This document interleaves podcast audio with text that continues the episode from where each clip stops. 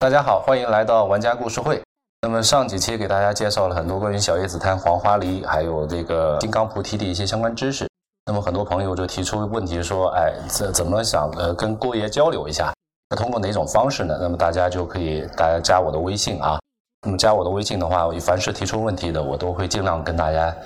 进行一个探讨和解答。那么今天的玩家故事会呢，我就想跟大家先简单的介绍一下琥珀和蜜蜡的一个产地的一个情况。那么在这儿的话，我给大家准备了一些呃大概的一些资料。那么琥珀和蜜蜡的产地的话，大概就是说全世界分布范围的话，呃有那么几个，呃我只捡了比较重要的一些产地，或者说是比较常见的一些场地，呃产地跟大家来进行分享。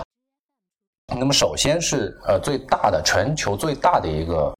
这个蜜蜡和这个琥珀的产区的话，是波罗的海的产区。啊，波罗的海在哪儿呢？在欧洲的。中部，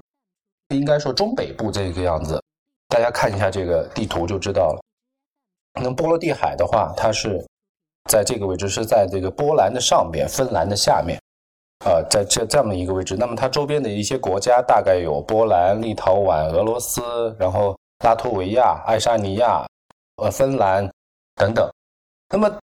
产地最集中的几个地方呢？首先是最大的一个产地就是波兰。产地最大的就是一个波兰啊，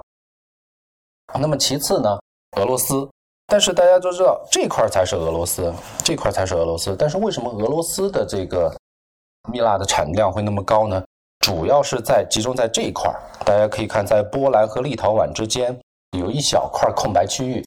叫加里宁格勒这么一块小区域。这块小区域的话，是当时俄罗斯从这个立陶宛手里呃硬抢过去的一小块产地。那么它刚好就是处在这个波罗的海沿岸的一个呃这个地区。那么俄罗斯把这块的话主要做了两个用途，第一个用途肯定是军事上的用途，因为它靠近波罗的海，它是一个非常理想的一个海港啊。那么大量的军舰和运输的这样的一个需求的话是就在这儿产生。那么第二大用途呢，就是和波兰这块在抢这个蜜蜡的资源，因为大家都知道这个。呃，波罗的海的蜜蜡都叫做海珀，因为它都是从海里边冲刷上来的一些这个琥珀的原石。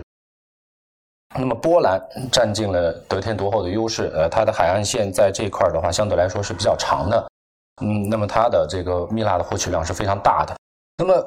加里宁格勒的这一块小区域呢，就刚好就在这个波兰的旁边，所以它在这块的产产量也是很很高的。凡是大概差不多就是我桌上放的，就是这么大的一些个头的蜜蜡啊，那么实际上基本上都是从波兰和这个加里宁格勒这两个区域那么产生的。特别是加里宁格勒这一块的话，它的这个因为可能信封的这个原因，它很多小一点的这个蜜蜡原石基本上都冲到了这个区域，所以这块的对这个小一点的蜜蜡的开采的话会非常多。那么其次的话，大家呃可以看一下，在立陶宛，包括呃乌克兰很多地方的话，都有蜜蜡的出产，但是产量的话，比起波兰和这个嗯乌呃比起波兰和刚刚提到的加里宁格勒这一块的话，啊相对来说就要低很多了。那么整个波罗的海产区的话，占到了全球蜜蜡量的百分之八十以上，这个是非常不得了的一个数字。好，第二个产区的话，呃，给大家介绍一下。那么主要就是我放在桌上的这样的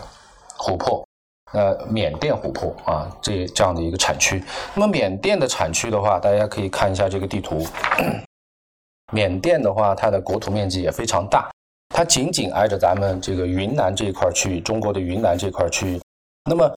呃，它的这个琥珀的产区主要是在哪里呢？大家可以看一下，缅甸的这儿有一个曼德勒啊，曼德勒的。正北方，正北方这一块区域，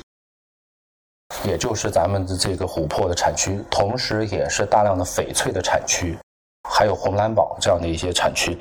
那么，曾经这块区域啊，是还是咱们中国的领土。那么后来的话，因为是呃这个山高路远啊，那么可能做了一些外交上的让步的话，这块区域就变成了缅甸的区域，缅甸的军管的区域。那么现在。因为这个缅甸政府的话，呃，很多矿口，包括坑口这些都被军政府所接管，所以现在大家都知道，这个市面上的这个琥珀的原石是越来越少，价格越来越高，那么也就造就了现在我们当今呃看到的这样的一些优质的琥珀的成品的话啊越来越少，价格也随之越来越高。